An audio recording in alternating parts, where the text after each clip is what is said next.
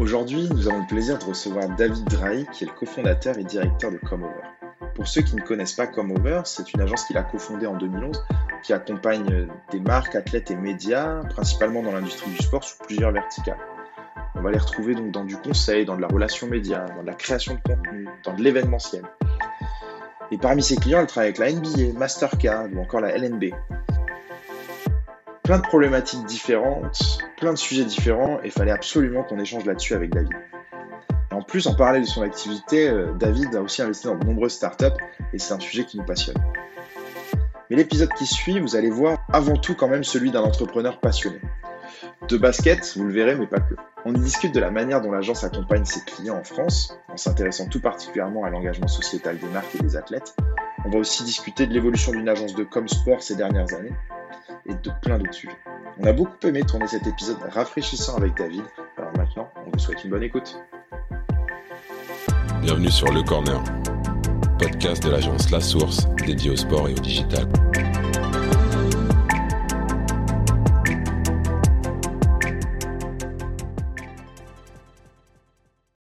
Bonjour à tous et bienvenue sur ce nouvel épisode Le Corner. Encore un super invité aujourd'hui, on accueille David Drahi. On est tous les deux français, la première fois qu'on s'est rencontrés, c'était à Singapour pendant, pendant un, OTT Summit, je, si je dis pas de bêtises. Et on se recroise aujourd'hui. Salut David, comment vas-tu? Salut David, effectivement, on s'est rencontré à Singapour. C'était un très bon souvenir, c'était un très bon summit. Et puis après, j'avais été trois, quatre jours à Bali, donc c'était vraiment un, très bon, un très bon summit, surtout dans ces temps. J'aimerais bien retourner. Ouais, j'imagine bien. Je pense que ouais, t'as plus le souvenir de Bali que du Summit. Hein, on va pas C'est vrai. Alors, alors ça va être super facile parce qu'on a deux David du coup aujourd'hui, mais je suis aussi avec euh, Jean-Baptiste, JB, euh, éternel partenaire. Comment vas-tu? Très bien. Bonjour messieurs. J'avoue que j'aurais bien aimé être à Singapour et à Bali aussi, mais euh, vous nous raconterez ça plus tard. voilà. Donc comme comme nos auditeurs peuvent s'en douter, on enregistre un jour où il fait pas forcément très beau. Euh, donc c'est pour ça, c'est le début de l'hiver, donc euh, donc euh, on a tous envie de soleil, etc. mais aujourd'hui, on va essayer quand même d'aborder des sujets sympas et de et de continuer à être joyeux et engayé sur sur, égayé pardon sur sur plein de sur plein de sujets. la première chose qu'on a l'habitude de demander à, nos invités, donc David, t'es es, es, un entrepreneur depuis depuis de longues années, etc.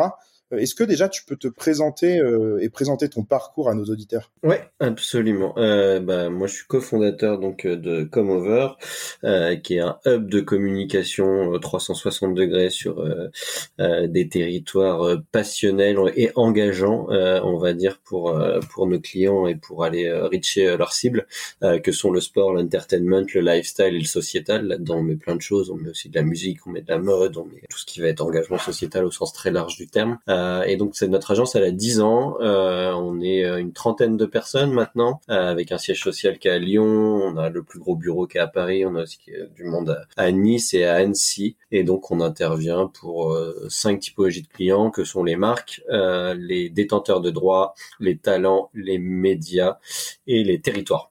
Euh, donc euh, on a des clients euh, historiques, la NBA que on est assez reconnu pour être l'agence qui accompagne la NBA depuis 10 ans. C'était le premier client de l'agence et puis moi j'ai la chance de les accompagner depuis 17 ans. On en a d'autres aussi qui sont là depuis très longtemps comme Mastercard, Beats by Dre, des mhm. plus récents comme Puma, comme la Fédération française de handball, des talents comme Cléopâtre Darleux ou Marie Baucher. Donc donc voilà, petite agence indépendante qui se développe et se porte plutôt bien. Et moi, sur mon parcours, en fait, avant, j'ai fait tout mon parcours en agence. Euh, donc, euh, j'ai fait euh, une école de commerce, un master dans le sport, une année à l'étranger aussi au Pays de Galles et après j'ai enchaîné plusieurs typologies de jobs dans des agences françaises et internationales avant de, de cofonder Comeover en 2011. Et du coup, tout ça, putain, c'est assez impressionnant. Euh, j'ai tellement de questions par rapport à tout ce que tu as dit au début et tout, mais je pense qu'on va y, on va s'y retrouver après. Euh, on, a du temps. Euh, ça vient de ta passion, c'est, enfin, le côté culturel. Enfin, t'as présenté vraiment ça, vraiment le sport et l'entertainment directement avec l'idée de 360. Qu'est-ce que c'est, ça vient d'où? C'est, ta passion personnelle? C'est quoi qui t'a poussé à faire ça? Euh, ouais, moi j'étais, euh, passionné de sport très jeune, notamment de basket. Donc c'est sûr que quand derrière j'ai eu l'opportunité en grandissant, j'étais voilà j'ai fait une école de commerce parce que je m'intéressais au marketing, à l'international, à la communication, à plein de métiers qui étaient liés à ça. Et vite j'ai voulu me spécialiser dans le sport. J'ai fait des rencontres aussi à l'école et ailleurs qui m'ont donné envie de creuser tout ça. J'ai eu la chance de faire un premier stage à Londres chez Sport Business, qui est à la fois un média mais aussi un créateur de contenu, de revues, de conférences et autres liés au sport business. Ça m'a passionné et j'ai eu énormément de chance euh, en, en, sortant, enfin en, en fin des, en fin d'études, d'avoir l'opportunité d'aller de, en stage et de rentrer chez Octagon, qui est une des plus grandes agences de marketing sportif au monde.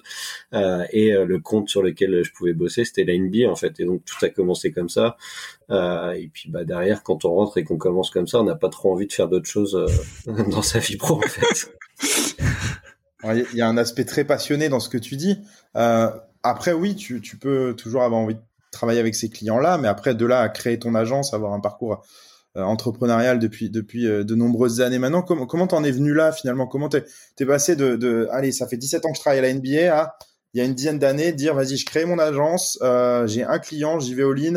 et on voit ce que ça donne. On l'avait même pas au début, on l'avait même pas. en fait, euh, c'est vrai que moi, je, moi et ma compagne, parce que j'ai cofondé l'agence avec euh, avec ma compagne, donc c'est c'est une super euh, histoire et aventure euh, en commun qu'on a eu avant d'avoir d'autres aventures entrepreneuriales encore plus intéressantes et challengeantes que sont avoir des enfants. donc c'était notre premier bébé comme over et et donc, en fait, moi et elle, on a, on a des familles où tout le monde est indépendant. Alors, rien à voir, c'est plutôt euh, chez elle dentiste et si son père était standiste, donc plutôt sur du côté événementiel. Et moi, dans ma famille, c'était pas du tout ça. C'était plutôt tout le monde fait les marchés chez moi. Donc j'ai grandi chez les marchés, sur les marchés et autres. Euh, donc rien à voir. Et euh, j'étais la brebis galeuse qui a fait des études. Euh, et euh, mais du coup, voilà, c'était aussi un environnement et une habitude. Et on arrivait à un moment où ce que je faisais en agence et qui était très bien pour des gens très bien, bah, j'avais l'impression que je pouvais faire pour moi-même. Et on avait envie de faire quelque chose tous les deux. Elle trouvait pas vraiment euh, le job qu'elle avait envie de faire. Et en fait, au début, on voulait pas du tout faire ça. En fait, on a eu une idée de créer un concept autour du poker et du dating. C'était en 2011, donc c'était euh, bah, même notre réflexion était en 2010. C'était l'ouverture du marché du poker. Et on avait un concept. Euh, bon, je sais pas si vous les auditeurs jouent un peu au poker, mais pour ceux qui ah, jouent, si, si, on va entendre. c'était autour ah, du poker et du dating. T'as du client ici en one to one, en one to one en fait. Et euh, notre concept était de dire c'est compliqué d'aller dans un cercle de poker, l'ouverture du marché est autre ok, mais le grand public qui joue avec ses copains c'est quand même pas pareil. Euh, pour avoir fait Vegas et d'autres choses. Euh, par contre, et, le dating, nous jamais on irait. Euh, jamais on irait à une soirée de speed dating et tout ça. On s'est dit par contre, mêler les deux, ça peut être rigolo. Donc on avait créé un concept où on où on se retrouvait en heads up, donc en face à face, et on jouait en fait des petits secrets sur soi. Euh, un peu rigolo et autres pour se découvrir. Et l'idée c'était de casser le casser l'ambiance avec ça. Et on avait un concept qui était ça, qui, qui, qui derrière était décliné en, en émission de télé. Euh, ça, ça s'appelait Secret Poker, qui était décliné en jeu de plateforme aussi pour faire des choses en famille un peu rigolotes aussi avec des blagues et tout ça et des gages autour du poker, qui pouvaient être déclinés en voyage. Donc on, on avait un truc assez euh, assez chouette, on pensait. Mais bon, bah, on savait pas entreprendre, on savait pas faire un business plan, on y a été un peu dans le dark. Et, euh, et le temps qu'on a lancé et que moi j'ai pu me libérer de mon job précédent, tout a foiré. Donc on avait un sponsor euh, qui était une marque de poker qui s'était engagé à nous soutenir sur nos soirées globalement ils ont fait un autre truc, euh, une autre émission de télé qui s'appelait Les garçons contre les filles, donc c'était pas loin, c'était les mêmes codes couleurs et autres, mais c'était pas notre concept. On avait une boîte de, une, une boîte de prod télé qui nous a, qui nous avait fait une offre d'achat du concept avec euh, direct du cash alors qu'on n'avait rien fait et un pourcentage sur les émissions. Le DG France s'est fait virer euh, dans cette période-là. Donc ça s'est pas passé comme prévu et en même temps, euh, bah, fallait qu'on bouffe et des gens ont commencé à nous appeler euh, pour faire bah, ce qu'on faisait avant, notamment la NBA en premier, mmh. et Octagon et d'autres et autres. Et donc on a commencé à organiser un event pour la NBA, puis pour Next Regi, puis il y a Mastercard qui est arrivé via. C'est comme ça que l'aventure Come Over est née, quoi. C'est comme ça que l'aventure comme la marque Come Over, en fait, elle devait pas exister. On s'est dit, en fait, la marque commerciale c'était Secret Poker et on voulait faire ça et on voulait changer. Et finalement, bah, on s'est retrouvé, euh, on s'est retrouvé à, créer comme over et puis après aller euh, sur des sujets aussi euh, comme over qui a, un ADN historique sport entertainment lifestyle sociétal. C'est à la fois c'est lié à la complémentarité entre nous deux. Parce que moi je suis très sport entertainment lifestyle pour le coup. Elle a été plutôt culture et sociétal. Et donc ça a défini un peu notre positionnement initial. Et c'est un positionnement aussi qu'on qu'on a été chercher euh, un peu à la NBA. Euh, la NBA, c'est évidemment euh, du sport, euh, mais c'est avant tout, c'est les meilleurs en termes d'entertainment, de culture, de, et de lifestyle également, le sociétal. Donc là, c'est voilà, nous quand on travaille pour la NBA, j'expliquerai après si vous le souhaitez ce qu'on fait et comment on, le fait. Mais en fait, on parle très peu de sport. Ils, sont, ils nous attendent pas pour le sport et, et tout ce qu'on raconte, c'est lié à de l'entertainment, à de la culture, à du, à du lifestyle et du sociétal. Donc c'est comme ça que, que l'aventure a commencé été très long. Ça va être très long, hein, par contre, si chaque question c'est Non, mais c'est très bien, qu'il y a plein de choses, il y a plein de choses intéressantes dans ce que tu dis, mais justement, tu, parles d'une période, on est quoi On est en 2010, 2011. Le, le, le, comment dire, le monde du sport et de l'entertainment est totalement différent de celui qu'on connaît aujourd'hui. Euh, qu'est-ce qu'on te demande à, cette époque en tant qu'agence? Euh, J'imagine les besoins ont rien à voir avec ce qu'on te demande maintenant. Tu veux dire au début quand j'ai commencé à bosser dans les agences? Ouais, non, ouais, au début, au début, on va dire, de ton aventure comme over, si tu veux, tu t'es en, 2010-2011, qu'est-ce qu'un client va te demander euh, C'est quoi tes premières missions finalement? Surtout sur l'aspect, euh, je rebondis à ce que tu disais, mais expérience culturelle, tu vois, enfin, tu parles vraiment de lifestyle et tout. Est-ce que c'était déjà là dans les briefings ou? Non, bah, le digital et tout ça, euh, non, clairement pas. On était on était plus opérationnel, on va dire. Donc, euh, on venait nous chercher pour euh, organiser un event, euh, après pour faire du conseil. mon associé faisait elle, beaucoup plus de conseils, d'audits, d'études. Moi, j'étais plus sur un côté opérationnel. Et on était voilà sur des des trans, des métiers, qui, enfin des, des ouais, donc des métiers qui sont aujourd'hui certains des métiers de Comover, même si c'est beaucoup plus large maintenant, et des univers qui sont toujours des univers clés de Comover, mais euh, mais ouais, on rentrait plus par une expertise métier là où aujourd'hui, après c'est parce que l'agence a grossi aussi et grandi, hein, au-delà de au-delà de ce qui se passe dehors et que et qu'il y a plein de choses qui changent dans l'univers de la communication et je pense qu'il faut adapter à à ce qui est euh, une agence ou comme nous on aime s'appeler un hub de communication 360 euh, quand on est petit et qu'on commence euh, bah, on fait ce qu'on nous demande en termes de en termes de, métier et de mission aussi opérationnelle avant d'être légitime pour entrer sur des trucs plus transverses, plus stratégiques et plus ambitieux. C'est clair, c'est clair et tu as raison de, de rappeler ça. C'est important parfois de le rappeler. Si on, si on revient un petit peu, et euh, j'ai plein de questions à te poser après sur l'entrepreneuriat au global. Je sais qu'aussi tu, tu soutiens plusieurs initiatives, etc. On va y, on va y revenir un petit peu plus tard.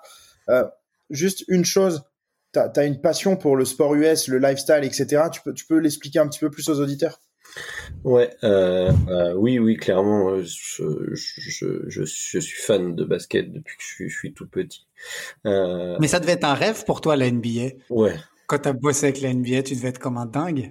Ouais, mais surtout que en fait, je sortais d'un échec, c'est parce que j'étais pas très bon et studieux à l'école. Et en fait, quand j'étais en école de commerce, parce que moi, je voulais partir aux États-Unis. Euh, et donc moi j'ai fait le forcing avec mes parents pour aller en école de commerce. Euh, euh, bon, évidemment, déjà c'était la mode à ce moment-là, ça l'est toujours un peu de, de rentrer là-dedans, euh, sans réfléchir vraiment à ce que j'allais faire derrière. Et moi, mon objectif c'était d'aller aux États-Unis. En fait, j'ai jamais été pris parce que j'étais trop naze en anglais. Euh, et et, euh, et, effectivement, donc derrière, quand j'ai pu commencer à travailler, donc j'ai été au Pays de Galles, j'ai été à Londres et autres, ce qui était très chouette et une super expérience. Et ça m'a ça m'a lancé aussi dans ce secteur-là, ce que j'ai pu aller chez Sport Business. Mais euh, mais euh, effectivement, euh, effectivement, derrière, commencer à bosser pour la NBA et avoir cette chance, bah, on n'a pas envie de de la lâcher. Je sais pas si vous avez vu récemment un excellent documentaire sur euh, le, le, rappeur Orelsan. Euh, en fait, j'étais dans la même promo que lui en école de commerce. Et il y a un petit passage dans, le, dans le documentaire où il parle de... Non, je suis pas dedans. Enfin, si je suis un de ses concerts, son premier concert, mais c'est surtout qu'il parle de son passage. Et lui, il a été aux États-Unis, donc même lui était meilleur que moi en anglais. Pourtant, il en foutait pas. c'est beau. C'est bien. Et t'as un bon storytelling en tout cas sur la création de ta boîte, sur sur sur toute l'histoire. On est on est pas mal. Du coup, je, je suis obligé de, de avant d'entrer dans le sujet pour finir un peu ce ce passage entrepreneurial, tu soutiens aussi pas mal d'initiatives, pas mal de d'entreprises, de, de, de, ouais d'initiatives au global. il y a Time, Time for the Planet, il y a des investissements aussi toi de ton côté, Shaper, etc. Tu peux nous en parler un petit peu avant qu'on parle de Comeover et de ton activité du quotidien? D'ailleurs, c'est très américain. Hein. J'ai envie de dire ça. T'es un peu sur multifront, investisseur et tout. C'est ça, ça recoupe un peu avec la culture US où on voit les athlètes et pas que les athlètes, mais qui sont un peu impliqués de différentes manières, quoi. Non, mais clairement, on a cette culture et cet ADN. Alors, c'est pas euh, David Dry, hein, c'est comme over à chaque fois qu'on a investi et autres, donc c'est pas que moi. Déjà, j'ai des associés et puis on va, on englobe toute l'équipe dans notre dynamique de diversification et autres. Bah pour nous, euh, on y reviendra aussi peut-être après, mais c'est un peu notre vision de ce qu'est ou ce que doit être une agence euh, en 2021. Euh, on n'est pas que un prestataire de services opérationnels en bout de chaîne sur certaines expertises, sur certains métiers. On se doit d'innover, d'être créatif, d'être en amont, d'identifier les trends. Euh, et, c'est quelque chose qui nous passionne vraiment derrière d'aller euh, chercher des projets euh, qui nous ressemblent ou bah, qu'il y ait des sujets d'investissement qui soient financiers ou de networking ou d'ADN et autres.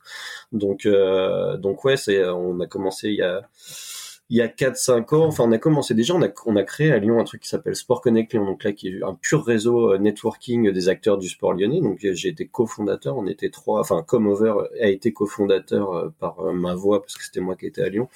On était trois à se lancer là-dessus, donc ça c'était une initiative pure associative. Maintenant c'est une association qui qui tourne, qui, est, euh, qui a un board, qui les, les, adhérents payent et autres. Et en fait, euh, sur cette base-là, euh, on a commencé à être approché par des gens du réseau de Sport Connect Lyon qui voulaient se lier à nous, partager les bureaux et autres. Et nous, on commençait à avoir une taille qui était intéressante et à rentrer dans des pitches qui étaient intéressants, mais on n'était toujours pas Avas, Publicis ou Wasserman ou d'autres euh, avoir tous les métiers toutes les ressources en interne. Donc on a pris le pari de lancer à Lyon un truc qui s'appelle le Lab, que maintenant on a également à, Paris. Euh, en gros, où dans nos locaux, on héberge des structures partenaires euh, qui sont des microstructures mais qui ont des métiers complémentaires aux nôtres et qui nous permettent d'être plus forts, de répondre à plus de choses, d'être réactifs, de monter sur des pitchs ensemble, de brainstormer ensemble. donc ça, ça a été des premières initiatives non non non financière et après on a commencé à rentrer dans des projets. Donc on est rentré à la base dans des projets euh, de cœur euh, en France dans des startups. Donc on a investi dans la centrale du sport qui est devenue GreenTech qui est une marketplace d'équipements sportifs. On a investi dans ShapeArt euh, vous en avez parlé tout à l'heure d'ailleurs qu'on héberge aussi dans nos locaux parisiens. On a tout un tas aussi d'investissements qui est fait aux États-Unis dans la Silicon Valley sur des sujets qui sont plus variés et divers qui sont plus financiers mais qui sont digitaux qui sont dans l'e-sport qui sont dans euh, on a des trucs dans le yoga, dans le plutôt le côté euh, bancaire et financier aussi, parce que nous, un de nos plus gros clients, c'est Mastercard. Enfin, on essaye de rester sur des univers qui nous parlent et qui ont du sens par rapport à qui on est, mais qui peuvent soit nous permettre d'investir et de, faire purement de l'investissement financier, soit d'apprendre des choses. Moi, j'aime bien, quand c'est des structures en France, essayer de rentrer au board ou d'être connecté avec les gens qui sont là, parce que je trouve que ça rend plus intelligent déjà, ça rend plus ouvert, ça crée de la valeur, que nous aussi, notre valeur à apporter à ces, à ces structures-là. Il peut y avoir des entrepreneurs qui ont des excellentes idées et autres, c'est peut-être pas des communicants, donc on a peut-être quelque chose à leur apprendre. Euh, récemment, là, on est, on rentre dans deux, deux, structures là, donc euh, une de merchandising et licensing. On va l'annoncer dans quelques jours, donc je le fais pas parce que ça va être un truc assez, euh, assez cool pour nous. Donc Quoique, remarque, quand le podcast va sortir, ce sera déjà annoncé, donc ça va mettre ouais. Peut-être, peut-être que tu peux. non, et une autre, en fait, qui est plus, qui est aussi stratégique, c'est qu'on est rentré dans, dans un média sur la youth culture qui s'appelle Views. Euh, donc euh, qui est sur euh, l'entertainment, le lifestyle, le sport, la mode et mm. autres, très jeunes. C'est des jeunes entrepreneurs lyonnais qui ont moins de 25 ans, le média a 5-6 ans, et on est rentré avec avec d'autres acteurs au capital de cette structure-là. Et là, pour le coup, c'est autant, voire même plus un investissement financier qu'un investissement de, de, culture et de rester euh, dans les codes actuels. Euh, tu vois, euh, bah, l'agence, on a quand même beaucoup de jeunes dans l'agence. Moi, je ne le suis plus depuis quelques années. Avec nos associés, on a tous entre 37 et 39 ans. Et mine de rien, ça va hyper vite sur les territoires passionnels sur lesquels on est. Quand je parle de sport, quand je parle de musique, mmh. voilà, il y a de l'innovation tout le temps. Les, je parle même pas du social media, des trends, des NFT, des machins et autres. Ça bouge tout le temps, quoi. Et nous, on veut pas euh, on veut pas être déconnecté. Et donc là, l'idée de rentrer dans Views, c'est de rester connecté à cette culture-là et de se dire bah, comment on travaille ensemble, comment on interroge ces gars-là, nous, pour rester proche de cette use culture et comment on fait pour demain répondre et monter sur des sujets ensemble. Donc euh, plein de sujets stratégiques dont bah, moi je m'occupe, c'est une grande partie de, mon travail maintenant chez Comeover, euh, au-delà des clients, des équipes, de, l'agence et de nos différents transverses et métiers dans l'agence. Euh, c'est il y a tout un sujet effectivement de, de, diversification et de rester à la page et d'investissement euh, que que j'essaye de capter. Et tu parlais de Time for the Planet. Alors là, on est purement sur un engagement sociétal, hein, parce que c'est un don euh, qu'on a fait initialement pour rentrer et on s'est engagé auprès de nos salariés à reverser une partie de notre résultat euh, chaque année à, Time for, the Planet. Donc on a on a quelques sujets comme ça euh, sociétaux qu'on fait. On donne du temps à nos salariés et nous on prend du temps aussi pour des causes où chacun choisit sa cause. Donc on, on donne on donne des jours dans l'année à tout le monde pour les partager. On essaye d'avoir quelques mécaniques aussi pour pour être engagé parce qu'on pense que c'est important déjà et euh, et euh, et de et pas que pour du marketing. Et pas que pour du impressionnant. euh, moi j'ai j'ai une question sur quand quand tu quand tu vous prenez ces ces, ces participations dans des boîtes etc. Euh, bon comme tu l'as dit il y a, y, a, y a des prises de position qui sont financières. D'autres c'est quoi? C'est de l'equity for services? C'est de c'est juste de dire ok vous faites votre métier on fait le note mais par contre ben quand il y a des besoins qui où on peut créer des synergies, on va les créer. Comment, comment ça, ça, ça s'articule exactement? Alors non, on rentre toujours financièrement. Euh, globalement. Alors oui, oui, il peut y avoir un petit peu un apport en expertise parfois, mais c'est pas l'enjeu. Et après, ça dépend. Hein. Soit les, en fait, chaque investissement va être différent. Tu vois, quand je parlais de boîtes dans la Silicon Valley, ils n'ont pas besoin de nous. On fait un chèque et, et on espère que, on espère capitaliser dessus. Et puis on les suit aussi pour voir, euh, parce que c'est intéressant. C'est des, entrepreneurs qui sortent du Y Combinator et autres. C'est très loin de notre univers à nous et de qui on est. Donc de les suivre aussi pour voir comment ils gèrent ça, comment ils nous update chaque mois et tout. C'est hyper inspirant pour nous sur comment gérer notre boîte et les idées qu'on peut avoir derrière à développer. Que d'autres où euh, bah, la centrale du sport Grinta où euh, bah, il y avait des rendez-vous avant trimestriels ou semestriels sur lesquels on était, on discutait avec le board, on apporte des idées, tout ça. Euh, un sujet comme View, je dis demain on peut répondre avec eux et monter sur des sujets en commun et les co-créer autour de toujours de ces thématiques de youth culture et autres qui nous intéressent. Donc en fait c'est du sur-mesure. Chaque chaque sujet euh, chaque sujet est différent. Là on rentre dans une boîte qui fait du merchandising et du licensing qui est très sport à la base mais qu'on va basculer aussi un peu sur une partie euh, entertainment euh, à moyen terme. Et eh ben avec eux on est plus impliqué pour le coup. On est vraiment on va être on prend déjà une plus grosse part de dans le capital et on va être plus impliqué sur leur développement sur leur stratégie sur comment accompagner ces entrepreneurs là qui sont très bons et très bien et leur apporter un peu d'expertise, de, networking et, euh, et d'essayer d'éviter de faire toutes les erreurs qu'on fait tous les jours. Ouais, ça c'est hyper intéressant, tu vois, c'est un truc que je connaissais pas. Enfin, on a été en contact, je vois ce qu'est Comover et puis on a pu discuter sur différents projets justement d'entrepreneurs ou autres parce que c'est quelque chose qui est aussi qui est proche chez nous et on, on a aussi cette fibre là, mais je je savais pas que vous aviez autant et aussi diversifié. Et euh, du coup, c'est hyper intéressant. Enfin, on en a une dizaine aussi, maintenant. Là. Ah ouais, donc euh, écoute, je pense qu'on aura des choses à se raconter parce que euh, on est aussi sur tous ces sujets-là de notre côté. bien sûr. Euh, mais euh, un autre truc sur lequel je voulais rebondir et c'est en général, tu sais, on critique beaucoup les organisations. Et moi, je viens du monde du sport, mais sur le fait qu'elles sont un peu des gros navires, qu'elles sont peu innovantes et tout. Et de ce que j'entends aussi de, de, ce que tu disais sur le fait, bah les codes changent, les technologies, la manière d'échanger, les codes culturels, l'expérience change. Et au final, vous avez créé ça en 2010-2011. Et je sais pas si tu un, un recipe, quoi, une vraie recette euh, pour le succès, mais de ce que tu dis entre euh, laisser tes employés pouvoir s'engager sur une cause, les mettre sur des projets plus peut-être entrepreneuriaux, euh, donner la chance aux jeunes peut-être aussi de vous éduquer et tout. Enfin, je, je trouve ça hyper intéressant. Est-ce que c'est ça la clé du succès un peu chez vous à Comeover de seulement d'essayer de garder des best practices de ce que vous pouvez faire pour rester créatif, innovant et à la page ou euh, et c'est une volonté de votre part en tant que fondateur ou c'est ou tu vois cette question-là? Enfin je trouve ça hyper fascinant quand je t'écoute d'avoir réussi après dix ans qui est quand même en général une grosse maturité de rester connecté à ce genre de sujet où tu peux vite être un has ou déconnecté quoi.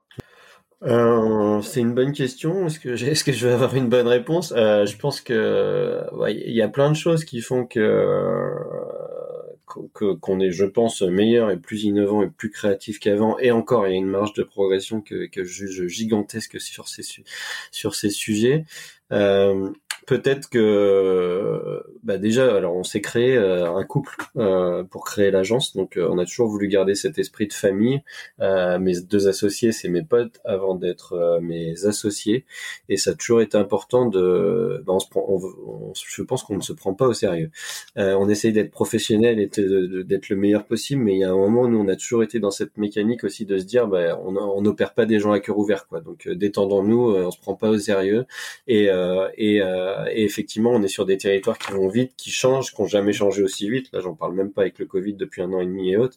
Et il y a un moment, nous, on s'est toujours dit, euh, euh, et je pense que c'est important, c'est que c'est pas parce qu'on a quelqu'un qui a un stagiaire qui a 5 ans d'expérience ou autre, ou moi qu'en ai 15, 20 bientôt, qui va pas avoir une meilleure idée que moi. En fait, aussi. des mauvaises idées, j'en ai à l'appel tous les jours, des tonnes. Euh, et ça, c'est pas, voilà, et ça, c'est pas un souci. Et nous, ça a vraiment été ça. On a toujours eu cette, euh, cette envie de, de liberté et autres, et de se dire, il y a un moment, on est aussi dans une dynamique où nous, on, on essaie de, beaucoup dire oui. Euh, un de nos leitmotifs avec euh, Edouard, qui, qui est euh, un associé depuis 5-6 ans, c'est de se dire euh, la réponse est oui, quelle est la question? Mais sauf que quand tu la réponse est oui, faut quand même, faut quand même, la, tu l'as pas toujours en fait. Et il y a un moment, faut être assez humble et on est petit, euh, on est indépendant et autres. Euh, faut être assez humble pour aussi aller chercher des gens qui connaissent la réponse et qui peuvent nous l'aider. donc ça a toujours été un peu notre notre euh, notre truc quoi de, de c'était important aussi pour nous euh, euh, voilà on est passé par des endroits où on nous écoutait pas toujours où on avait l'impression qu'on pouvait fournir plus où il y a eu de la frustration et nous ça a été un de nos sujets c'était de dire bah voilà il y a, y, a, y a, trois cerveaux autour de la table il y a pas il y en a pas un qui, qui compte plus qu'un autre donc euh, avançons comme ça allons mmh. chercher allons chercher ces infos là ne nous prenons pas au sérieux et et, et essayons de trouver les solutions. Et c'est ce qu'on c'est ce qu'on fait aujourd'hui. Et, et on sait que voilà on, on rentre sur des métiers qui n'étaient pas les nôtres euh, il y a dix ans même il y a cinq ans même il y a deux ans maintenant. Euh, ça va beaucoup plus vite pour nous. Euh, on a doublé de taille là depuis début 2020 donc depuis le début du Covid. Euh, donc euh, donc voilà il faut il faut il faut être conscient qu'on n'a on n'a pas toutes les réponses et qu'il faut s'entourer des gens qui euh, des gens qui savent bien. Euh, J'écoutais un podcast, euh, alors, loin de moi l'idée de me comparer à lui, de Simon Sini il y, a, il y a pas longtemps et il disait en gros lui il a des idées où il disait ah faut aller faire ça sur la lune et autres. Sauf qu'il dit mais moi je suis obligé de prendre quelqu'un qui ouais. va être le DG de cette boîte là que je montre qui est, qui est, meilleur que moi en fait et qui lui sait le faire. Parce que moi je sais pas le faire, je sais avoir l'idée mais après j'ai aucune idée de comment le faire. Bah nous c'est un peu notre truc, c'est de se dire voilà, on peut avoir des bonnes idées, tout le monde peut avoir des bonnes idées, il faut être humble, ça va plus vite que nous, euh, ça va continuer d'aller plus vite que nous. Et puis il y a, y, a, y a, aussi y a un autre truc, c'est peut-être la curiosité. Euh, on n'est pas des euh, une chose qu'on se dit souvent, c'est qu'on n'est pas des, pas des, on veut pas être des experts d'un métier en fait. C'est pas quelque chose qui nous passionne et on a beaucoup de respect pour des gens qui euh, ont des, la, la, meilleure agence d'événementiel ou la meilleure agence de RP ou le meilleur digital et autres. C'est pas, c'est mmh. pas un jugement par rapport aux autres, mais nous c'est pas quelque chose qui nous habite. Nous, ce qui nous habite, c'est de répondre à des problématiques qui peuvent être hyper variées, c'est de switcher d'un métier à un autre, c'est d'aller sur des sujets qu'on ne maîtrise pas et d'être là et d'être des créateurs, des, des innovateurs et des et des, ouais. et des, des, que nos clients nous appellent pour okay. trouver des solutions et pour qu'on discute et qu'on fasse le truc c'est, ensemble. C'est, intéressant. Et du coup, ça, je pense que ça change que, beaucoup de choses. Parce qu'en fait, il y a un tout, tu vois, bon, le, le, podcast que tu cites là de, de Simoncini, je l'avais écouté aussi. Et effectivement, euh, euh, bah, tu as des gens qui sont là pour avoir les idées, d'autres qui sont plus là pour réaliser, etc. Et après, c'est tu, tu vas créer la bonne, la bonne synergie. Je pense que c'est pareil, en fait, toi, en tant que, que fournisseur pour tes clients, tes clients, en fait, vont chercher euh, la bonne idée, la bonne personne pour le réaliser, etc. Euh, si je reviens un petit peu en arrière par rapport à tout ce que tu dis là, euh, on a une aventure donc qui est euh, avant tout humaine. Euh, c'est ce que vous reprenez un peu comme slogan sur votre sur votre site. Si je reprends, c'est je suis une histoire de loyauté, de confiance, de challenge, un outsider ambitieux qui a transformé l'essai. Donc bon, en gros, vous êtes arrivé, vous avez comment dire euh, au début tâtonné par rapport aux opérations qu'on vous laissait. maintenant, vous êtes des gens extrêmement crédibles. Vous avez une croissance assez importante depuis euh, depuis 2020 comme tu viens de le citer. Euh, mais c'en est où maintenant comme over? Donc, ce qu'on a, en fait, on a parlé de plein de sujets. On a dit oui, ok, on a des idées, on a machin, on fait confiance à nos collaborateurs.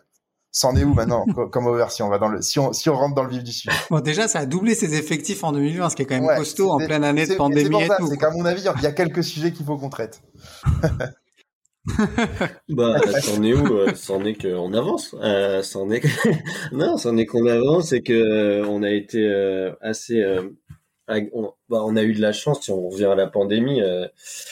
en fait, bah, comme tout le monde, les premiers jours, on l'a, on l'a pris comme une claque dans la gueule et puis on était déprimé et puis on faisait un business plan tous les jours, on avait envie de se pendre et, et puis au bout d'un moment, on a dit bon bah écoute, eh, vas-y, le, fichier Excel là il va à la poubelle, on oublie c'est quoi le worst case scénario et on avance et nous on envoie du positif. On envoie du positif, on occupe le terrain, on est là, nos clients on a de la chance, notre équipe euh, elle est euh, hyper investie. Euh, c'est vrai qu'on avait déjà avant aussi Covid une politique sur le télétravail et la, liberté sur les agendas qui était hyper hyper ouverte. Donc il y a, y, a, eu évidemment ça a changé quand même, mais ça n'a pas été un choc terrible. Hmm. Et on a plutôt des gros clients et qui sont fidèles. La NBA, je le disais, ils sont là depuis 10 ans. Mastercard, on bosse avec eux depuis 2012. Beats by Dre, Union c'est depuis 2016. Euh, Bacardi Martini, pareil, euh, et d'autres. Et donc, euh, nos clients, ils sont assez importants aussi. Donc, ils ont tous souffert de la crise, mais finalement pas tant que ça. Et on a de la chance aussi, c'est qu'on a plusieurs métiers. Et aujourd'hui, on est dans une certaine mesure où nos clients, ils viennent nous, ils viennent nous questionner ou nous chercher beaucoup sur une problématique qui peut être très large et qui peut pas être, qui peut ne pas être celle sur lesquelles on est d'habitude parce qu'on est crédible et qu'ils ont euh, confiance. Euh, donc... mais ça veut dire, David, tes, tes, deux premières clés, ça a été la fidélité de tes clients et la diversification de ton offre. En gros, c'est ça qui a fait que tu as fait plus que survivre de, de, de, des deux dernières années. Ouais, alors on a, tu vois, début 2020, nous on a le match NBA qui est un gros truc pour nous, parce que moi ça fait 10-16 ans à ce moment-là que je bossais pour la NBA, on remet le premier match de saison régulière de la NBA en France, donc c'est un truc qui est assez cool mmh. déjà de, de se dire qu'on fait partie de ça. Et puis on avait quatre clients sur ce match, donc la NBA, Beats by Dre, New Era et Touquet.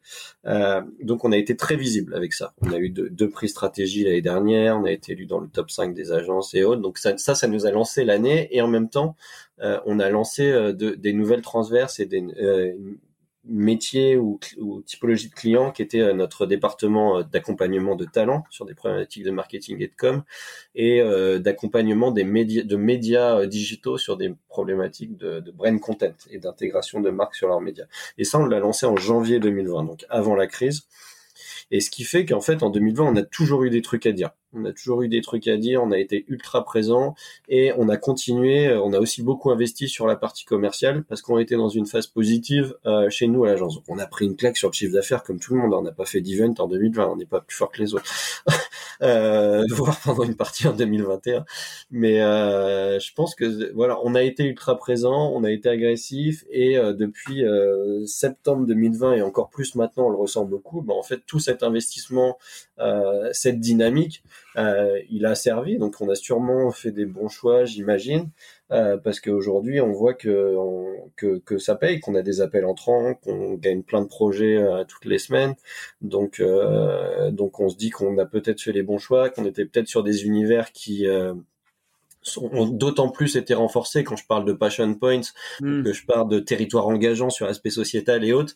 Je veux dire, ça existait déjà avant, on n'invente rien, mais sauf que forcément, quand il y a une crise, c'est d'autant plus euh, ancré et euh, il y a d'autant plus le besoin de ça pour aller toucher ses cibles. Euh, donc, donc voilà. Un effet d'accélération et catalyseur. Voilà, exactement. Ça signifie que si on reprend l'exemple, parce qu'on bon, on parle beaucoup de la NBA et, et ce qui est normal par rapport à l'importance qu'elle a pour toi personnellement et pour, euh, et, pour l'agence. Du coup, la NBA, vous l'aidez exclusivement pour cet événement ou après il y a aussi euh, un accompagnement, on va dire, un peu plus long terme euh, sur, sur, sur, sur des actions ponctuelles au cours de l'année, sur une stratégie plus globale? Non, non, non, on accompagne à l'année, bah, du coup depuis dix ans, avec des sujets qui sont à la base. le, sujet cadre, c'est tout ce qui est relations médias et influence. donc, comme je disais, pas forcément avec et qu'une thématique très sport. Ça va être plutôt sur tout ce qui gravite autour de la NBA, que ça soit euh, du business pur, euh, de la diffusion de droits, du merchandising, euh, de la licence, du, du, placement de personnalités NBA business dans les médias, de côté trends, mode, euh, Hmm. euh, le lien avec la musique, la culture autour du basket, les sports US, tout ça, et on fait un peu de sport aussi. Donc on les accompagne sur ces sujets-là l'année, et après on a un peu, étant donné qu'on les connaît depuis très longtemps, que le bureau est à Londres, même s'il y a beaucoup de Français, bah parfois on, a- on intervient un peu sur du conseil stratégique, sur des deals médias, euh, sur sur du petit soutien événementiel et autres. Donc on peut avoir des sujets qui vont un petit peu plus loin de brand content et tout. L'approche dans la création de contenu euh, côté US par rapport à ce qu'on peut voir en Europe est quand même très différente. Euh, si on prend la, NBA, elle, propose des contenus divers. euh, je sais pas, il y a The Last Dance. On peut penser à, des tournois de NBA 2K. On peut penser à des, à, à plein d'activations diverses et variées sur plein de plateformes différentes. Comment vous donnez un angle local à ces contenus pour pour promouvoir la ligue et et, puis ces athlètes en France, étant donné qu'on a, a la chance en France en plus d'avoir des athlètes de, de très haut niveau en NBA. Il y a plein de sujets qui, sont euh, pan-européens ou africains euh, qui nous sont poussés. Donc euh, déjà, la a une, créativité euh, sans fin, avec ou, avec ou sans nous, qui est interne à la NBA, qui a tout le monde qui gravite autour d'eux. La France, c'est un très gros marché au niveau européen. C'est le plus gros marché au niveau européen. Donc il y a des partenariats en France avec euh, des partenaires bah, qui sont conseillés, qui sont poussés, qui ont des idées, des activations et autres. Donc euh, nous, effectivement, on essaye toujours d'apporter notre patte. euh, en fait, comment ils fonctionnent sur nos sujets. En tout cas, beaucoup, ils ont une agence pan-européenne euh, qui pilote avec eux à Londres, qui est basée à Londres, qui est en contact avec les États-Unis. Ensuite, il y a plusieurs marchés clés la- l'Allemagne, l'Italie, l'Espagne, la France, la Turquie et d'autres. Euh, et donc, à chaque fois, il y a un partenaire local qui a une vraie connaissance de local. Et donc, il y a une vraie écoute et on travaille beaucoup avec les autres, avec le bureau de la NBA et avec les agences pour euh, faire remonter des best practices. Il peut y avoir vraiment une best practice qui vient de France et qui est déclinable en Allemagne, mais différemment, et vice versa. Euh, donc, euh, donc ouais, non, non, il y a, plein de sujets à traiter. Après, on, est- plein d'idées euh, pour eux. Euh, je t'avoue que quand il y en a une sur dix qui passe, on est content parce que parce que naturellement, il y a aussi beaucoup de projets qui sont descendants et qui finalement marchent aux États-Unis et peuvent marcher en France. Ok. Bah d'ailleurs, c'est c'est un bon point. Avec la LNB, donc au niveau français, tu vois des, tu vous utilisez beaucoup de ce que vous voyez, enfin des use cases ou des best practices que vous utilisez avec la NBA, que vous utilisez pour la LNB, ou euh, est-ce que vous modifiez un peu, enfin comment ça, comment vous nourrissez un peu l'approche pour la LNB par rapport à ce que vous pouvez délivrer côté NBA Bah, c'est très différent, euh, pas en, en bien ou en, ou en meilleur, euh, parce que forcément, euh, bah, tu as une approche très locale, tu as des matchs euh, partout sur le territoire euh, et autres, il y a une puissance qui est différente. La LNB, c'est plus de la micro-influence versus la NBA qui est une toute puissance. Euh, donc, il y a, il y, a, à la fois des, je veux dire, on traite du basket. Il y a un ADN qui est commun euh, autour du basket malgré tout de de l'entertainment et de, et de Mhm. culture et de la culture qui va beaucoup plus loin que le, que le sport. Euh, pour moi, c'est hyper important c'est de mettre le sport d'à côté. Le sport, c'est un truc, mais en fait, c'est toute la culture qui rayonne autour qui, qui fait que ça marche à tout. Donc, euh, il y a à la fois des, des, des touching points communs et en même temps des spécificités qu'il faut pas renier sur euh, ligue ouverte, ligue fermée, sur euh, le côté approche territoriale et globale partout, tout le temps. Donc, donc oui, ça sert forcément. Euh, on va pas se mentir aussi, nous sur certains métiers type euh, les RP et l'influence, euh, on a des clients comme la NBA, comme Beats by Dre, comme Puma, même maintenant et autres. On a des clients qui peuvent être des entre guillemets, euh, de manière positive, je sais pas si c'est le bon terme, aspirateurs à journalistes ou influenceurs Hmm. qui vont beaucoup les attirer vers nous et sur lesquels on va pouvoir rayonner et placer d'autres sujets. Et clairement, bah, la NBA, c'est vache à pour tout. Hein. La marque permet de rayonner pour d'autres pour d'autres partenaires. Exactement. Vous, vous êtes une agence qui n'a pas que la NBA en client et Non. beaucoup d'autres prestigieuses marques. Euh, si- Est-ce que tu peux nous, nous détailler un peu ce que vous faites euh, avec d'autres clients euh, comme New Era, par exemple, qui est partenaire de, de Team Vitality Je crois que vous avez d'autres clients dans le e-sport. Tu as même parlé d'investissement dans le e-sport.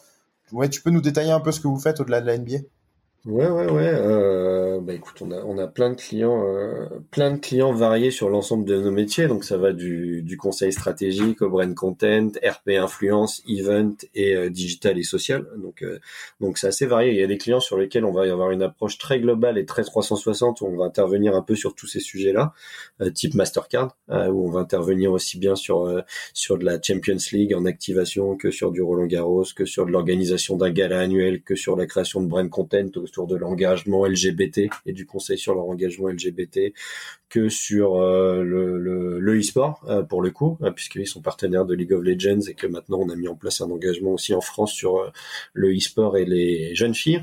Euh, pour travailler sur cette thématique-là qui leur tenait particulièrement à cœur. Euh, New Era, euh, qui est donc équipement, enfin équipement, marque lifestyle de beaucoup très connu pour les casquettes, mais également qui fait tout type d'outfit, on va dire hors chaussures, de, des sacs, des pulls, des t-shirts et autres, et qui est la seule marque au monde en fait qui a les licences des trois grosses ligues américaines, NFL, MLB et NBA.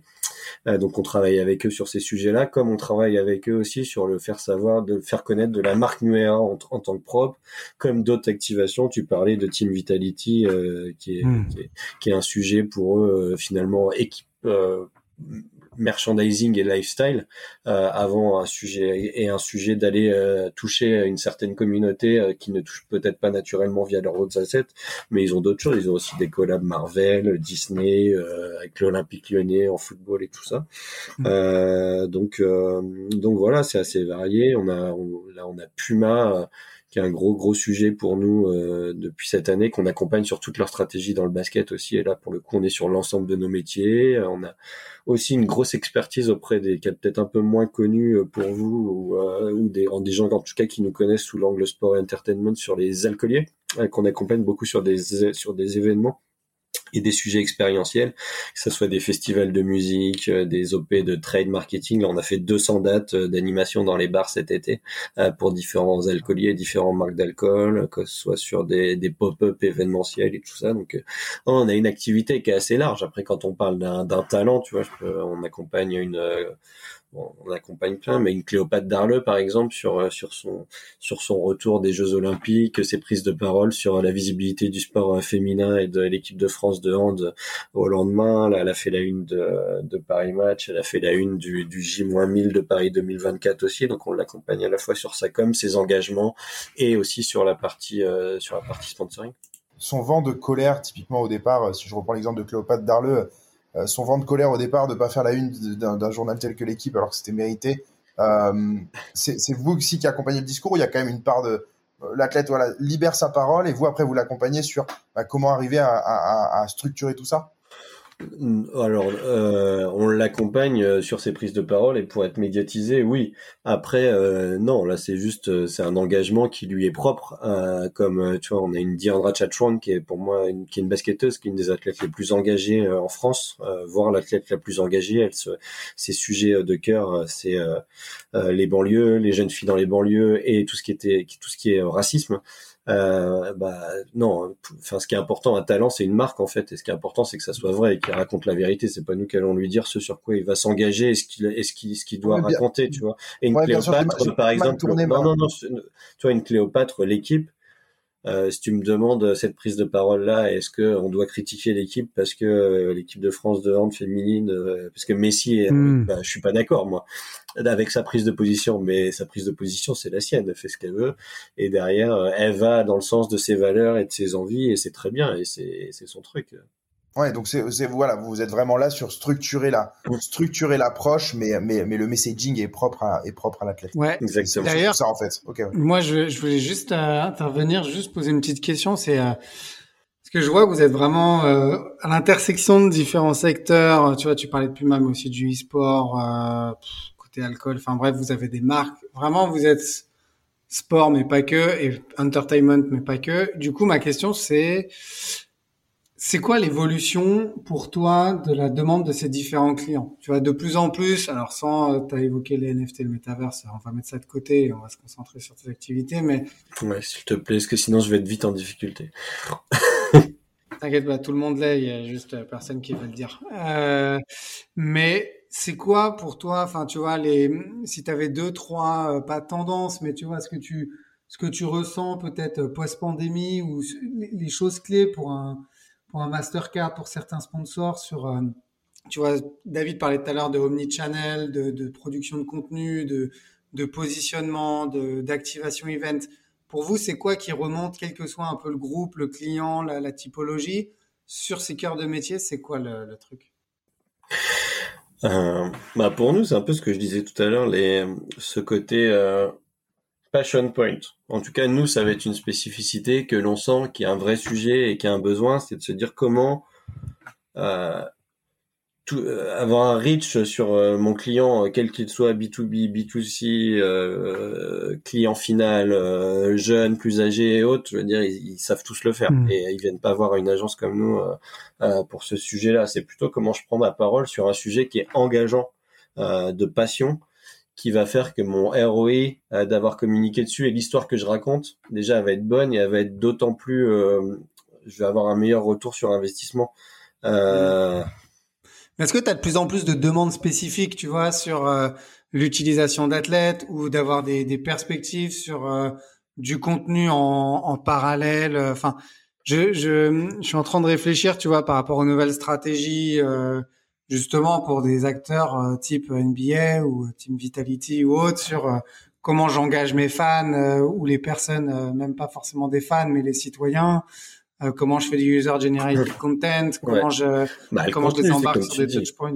Comme tu dis, c'est le contenu. Tu fais pas un rendez-vous sans qu'on te parle de, contenu et de content, parfois sans savoir pourquoi. Mais je pense hmm. qu'aujourd'hui, il y a une meilleure et nous, on a cette chance d'avoir un rôle plus global et pas forcément toujours expert d'un métier, c'est que en gros tout ce qu'on fait, que ce soit de la strat, que ce soit des deals médias, que ce soit des opérations spéciales, que ce soit des events, que ce soit des RP, de l'influence et autres, c'est c'est au service de la création de contenu en fait.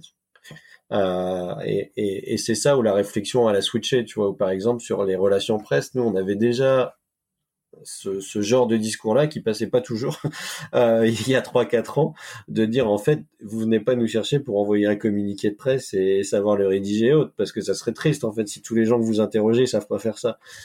Nous en fait notre vision des RP c'est pas ça en fait notre vision des RP elle est déjà tournée vers le digital, la visibilité, le contenu qu'on va créer, les messages clés, blablabla. Et c'est ça en fait aujourd'hui euh, aujourd'hui on est dans une recherche du bon contenu qui va aller reach la bonne cible quoi. En tout cas, nous, dans nos métiers de com.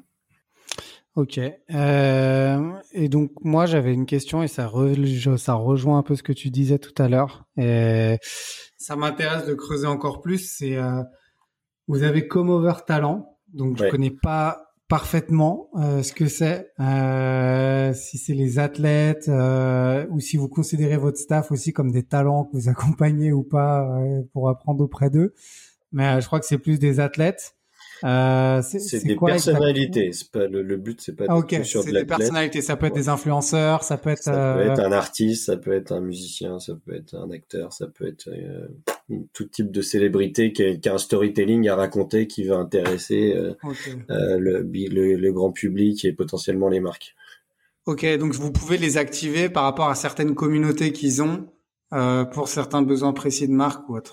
Exactement. Après, euh, pour répondre à ta question, nos, nos salariés sont des grands talents.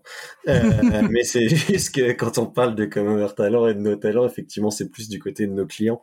Mais, euh, mais ouais, on va travailler avec des chefs étoilés sur des problématiques par rapport à une story de, ou un truc qu'on raconte pour Mastercard, comme on va travailler avec un artiste musical pour je ne sais quel client alcoolier, comme on va pas travailler avec un coach sur un sujet de leadership et autres, ou en ancien athlète, comme on va travailler sur, euh, euh, je dirais, Cléopâtre ou Diandra sur des sujets d'engagement sociétaux, comme on va travailler avec euh, avec avec d'autres sur le e-sport et le gaming aussi. Donc.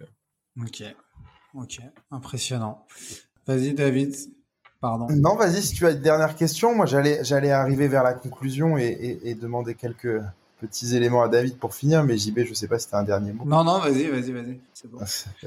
non, juste pour, pour finir, David, je pense que c'est, c'était très constructif et j'ai bien aimé l'approche parce qu'on a parlé pas mal d'entrepreneuriat et que finalement on aurait peut-être pu faire deux épisodes, un plus sur l'entrepreneuriat, l'accompagnement des, des, des, structures, etc. et un autre sur, sur ce que vous faites au. On devrait en faire un. ouais, au sein de, de, de Comover à côté parce que c'est des sujets qui sont qui sont variés et en, trois quarts d'heure, c'est, pas évident de tout, traiter. Mais en fait, c'est commun que pour nous.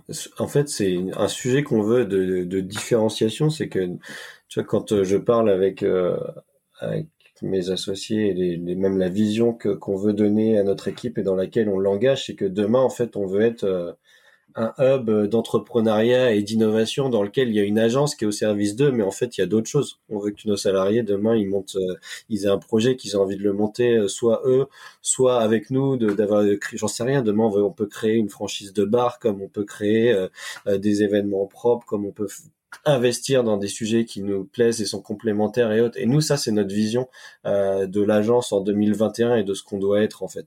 Euh, en tout cas, c'est en tout cas c'est propre à nous. Je veux dire, ça peut pas être euh, mm. et, et c'est ce qui nous ressemble et nous définit. Euh, et on veut on veut pas être euh, juste une agence prestataire de service, comme je le disais, experte d'un métier et avec beaucoup de respect et de, et de recul par rapport à, ceux qui le sont et qui potentiellement sont meilleurs que nous sur certains métiers dont ils ont l'expertise et autres et qu'on traite aussi.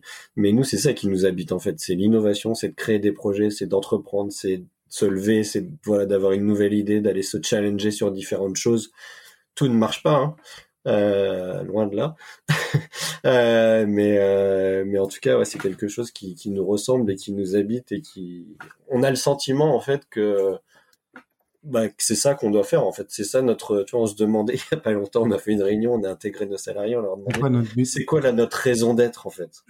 tu vois, et en fait notre raison d'être c'est pas de de faire de c'est pas uniquement de, bien faire notre travail pour que notre client soit visible et autres. La raison d'être de hmm. Comeover, c'est pas ça en fait. La raison d'être de Comeover, c'est euh, elle est beaucoup plus globale.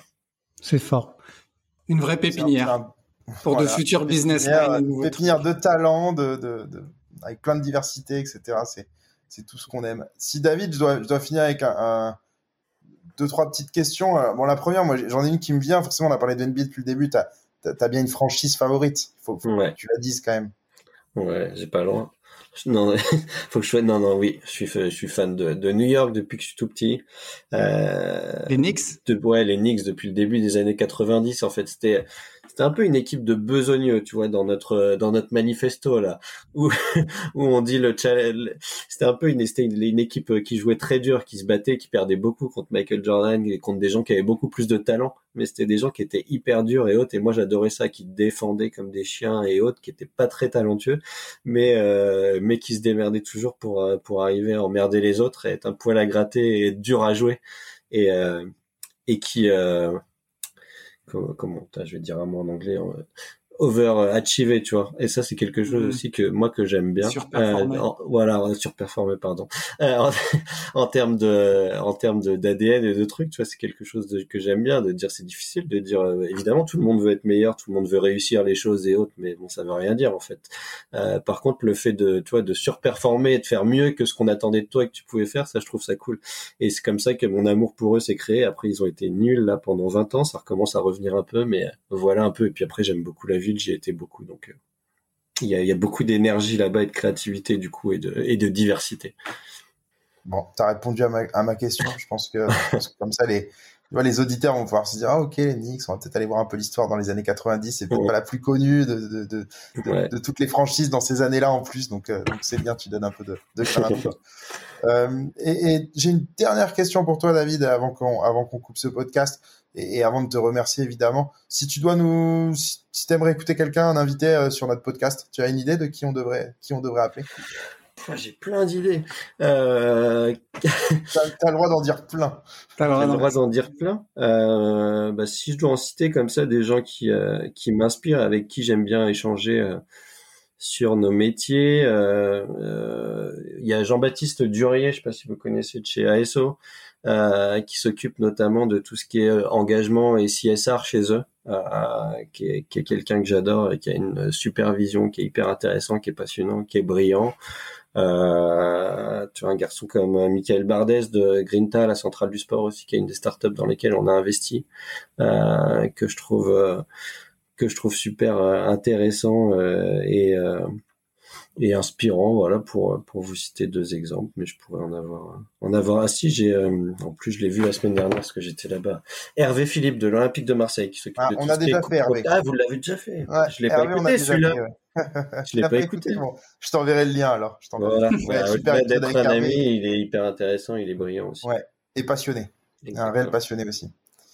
Bon, mais très bien. On va essayer d'a- d'appeler toutes ces personnes et, et de voir pour tourner avec eux et on t'enverra les épisodes. Avec plaisir.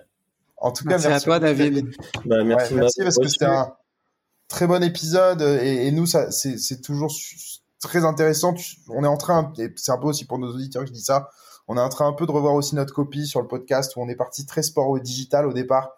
Puis on s'est rendu compte qu'en fait le messaging était souvent euh, souvent un peu le même parce qu'il y a des tendances parce que parce qu'on est tout le temps tout le temps un peu sur la même chose. Euh, on essaie un peu d'élargir ça. Pourquoi? Parce qu'en fait le le sport c'est pas que du digital, c'est pas que du lifestyle, c'est pas que c'est un peu plein d'autres choses et, et- et voilà, on a envie en fait de découvrir d'autres choses, on a envie aussi de nous de s'enrichir et pas juste de parler tout le temps des mêmes sujets. Donc euh, donc c'est pour ça où voilà pour les auditeurs, on aura de plus en plus d'épisodes comme ça où on va aller un peu plus loin, on va aller essayer de découvrir d'autres horizons. Donc euh, donc euh, merci David Top, je suivrai ça de près. Merci de m'avoir invité. Merci, vous David. êtes intéressé à ma vie, mon œuvre. Ma vie. Non, non, c'était hyper enrichissant, j'avoue. Les personnes derrière ceux qui font le sport, euh, et bien plus que le sport, sont, sont vachement intéressantes comme histoire, donc euh, c'était hyper cool. Parce que c'est les passion points. C'est, du coup, t'es passionné. et t'as On y revient. quelque c'est chose. C'est vrai. On y, on y revient. Des histoires derrière euh, des hommes ou des athlètes derrière. Ouais, et ça change tout. C'est une chance de, c'est une chance de, de, de, de- d'être dans un univers où il y a quelque chose de passionnel autour, quoi. Et je pense que ça change beaucoup dans la performance au tous les jours. Euh, et que voilà, moi je le dis parfois, j'ai l'impression que ça fait des années que je me lève pas pour aller bosser. Et ça, faut, je reconnais que c'est une chance et je le sais. Et quand je vois dans mon entourage et autres, c'est pas le cas de, de tout le monde, voire de grand monde. Mm. Donc, euh, pourvu que C'est ça dure. Pour que ça dure, ça sera le mot de la fin. C'est ça. Merci beaucoup, Merci à toi. Merci à vous. Salut. Le corner.